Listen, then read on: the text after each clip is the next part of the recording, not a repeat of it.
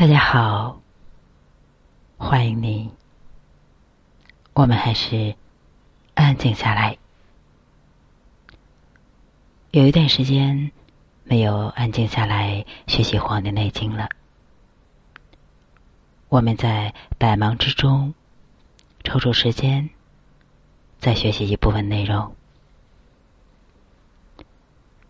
下面是一段古文，他说。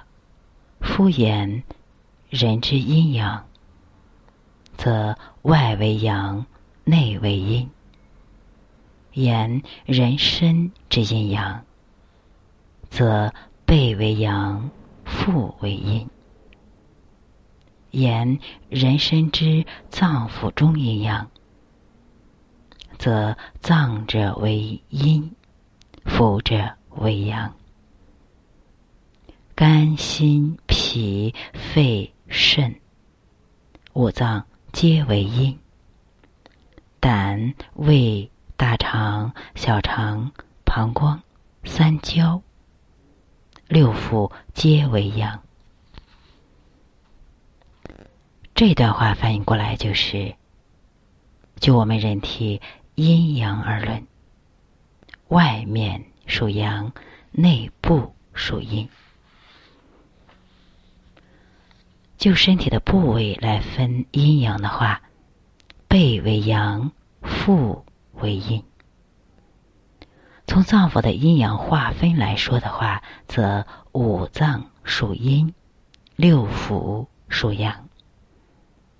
肝、心、脾、肺、肾五脏都属阴。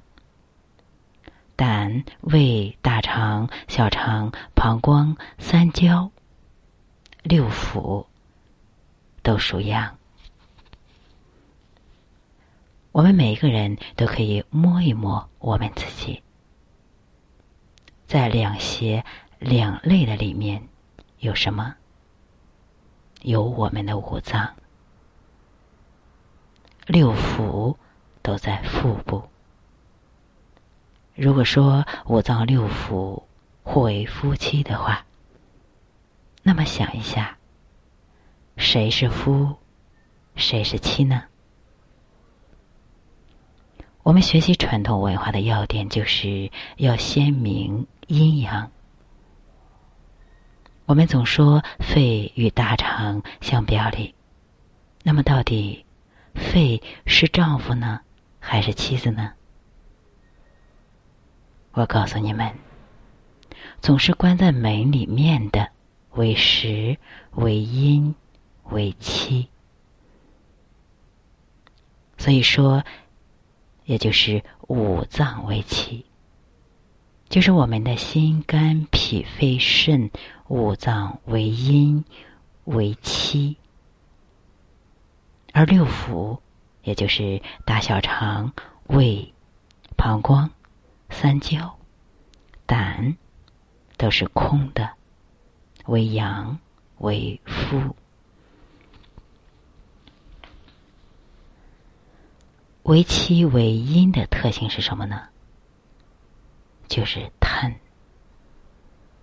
我们五脏贪的是什么呢？就是气血精华。女人最贪的是什么呢？女人最贪的是情。贪，不见得是坏事。如果五脏不贪的话，气血就不足，我们人就没有劲儿。但过于贪一定是不好的。而为夫为阳的特性是什么呢？就是运化，就是每时每刻都得干活。如果胃不工作了，脾胃就滞住了，气血就弱了；小肠不工作了，就汲取不了营养；大肠不工作了，人的内部就会浊气冲天。所以说，五脏守的是七道，要坚守，要收藏。六腑守的是夫道，要刚健，要运化。六腑不运化，则五脏就没有精可藏。犹如丈夫不工作了，妻子就不能养家。六腑要是病了呢，五脏就没了供养，就好比丈夫病了，妻子就没了生活费，家就难养了。而五脏生病了呢，精就败了，五脏所藏的神明也就涣散了。这就好比妻子一病，家就败了。妻若病了，就好比五脏病了。藏精无力的话，六腑也无力运化，久之，人体代谢也就忘了，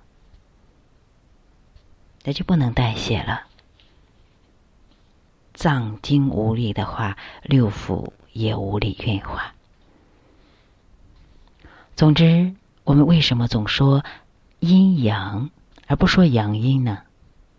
就是因为六腑阳的运化是在为五脏阴提供精华，但阴若败了，生命就彻底毁掉了。所以说，从最终的结果来看，阴比阳要重要。也就是五脏比六腑要重要，但从过程来看，阳比阴重要。六腑的运化是保证五脏长存的要点。把脏腑比作卦象的话，阴在上，也就是五脏在上；阳在下，也就是六腑在下面。如此，我们的身体内部也是一个太卦。阴气下行，阳气上行。阴为阳之不羁，阳为阴之动力。二者交通，才是生命。我们再讲回去。对我们活着的人而言，是五脏重要还是六腑重要呢？人们通常会回答五脏重要，或者说都重要。其实五脏常实，五脏犹如仓库，它主藏，但必须藏好的东西。六腑常空，六腑是仓库外面的道路。有进有出，忙碌异常。它主运化，空才能运转，才能消化，才能吸收，而后供养五脏。这一个哲学的学法说法：五脏为体，六腑为用。五脏之体全在于六腑之用，所以说，就生命过程而言，就健康而言，六腑的运化要比五脏重要的多。六腑能长空，则意味着六腑运化能力强，五脏也随之精足，人就身体好。大家别小瞧这小段话，这可是在讲养生大法呀。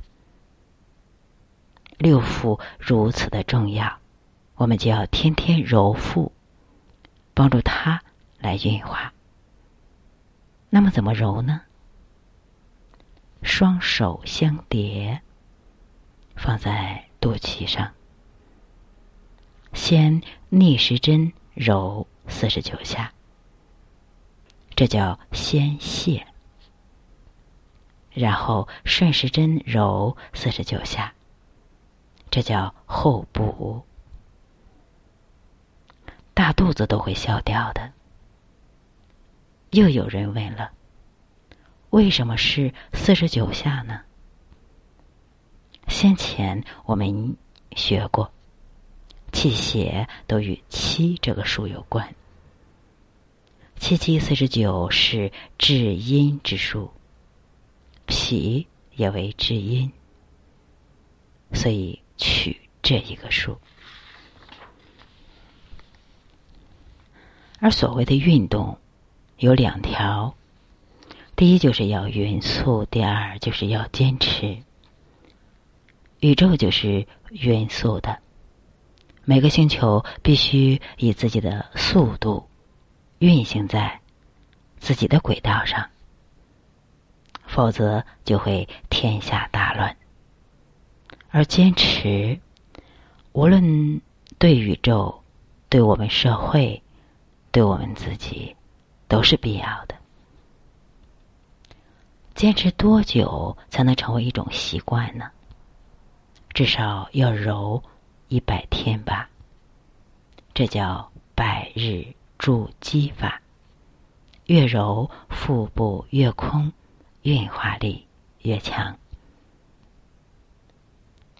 我们人性都喜欢有，不知道有。也是人生的负担，而无或者空自有它的妙处。就我们人体来说，虚空是一种妙境。鼻虚才能受嗅，眼虚才能受色，耳虚才能受声，口虚才能受味，心虚才能受纳万物。神虚才能无所不知，因此，人从虚空中得到得到宗旨，得到真；反而食与满，则令人滞闷、窒息和憋闷，令人不化。由此，守其空得其精，反复空得圆满。反复的空，就得圆满。其实把五脏六腑弄明白了，就是明我们人性。比如说，我们总以为自私啊、贪婪呀，都是后天教育和环境造成的。直到学习了《黄帝内经》，学了五脏六腑，我们才。恍然大悟，其实自私、贪婪和无私、宽容，都是从五脏六腑而来的，是我们本性的一部分。既然是本性，人的身体先不较劲儿了，思想也就不拧巴了。从五脏上来看，就会明白人为什么一定会自私。五脏为阴为实，受纳精华来自足。五脏若失去了藏精纳精的功能，就会虚。如果五脏虚了，全身就虚。心虚的话，思维就没有秩序；肝虚的话，就会身体抖，手不能捏。肺虚的话，则皮毛失养；脾虚的话，则肌肉萎缩、麻痹；肾虚的话，则不能造化。所以说，五脏自私源于自保，而唯有五脏的自私，才能保证六腑的不自私。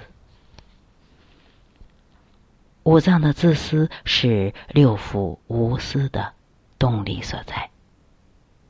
五脏精足了，才能保证六腑的运化；否则，肺不足，大肠不动；肾精不足，膀胱无法气化；肝精不足，胆无法有雷霆化脂之怒。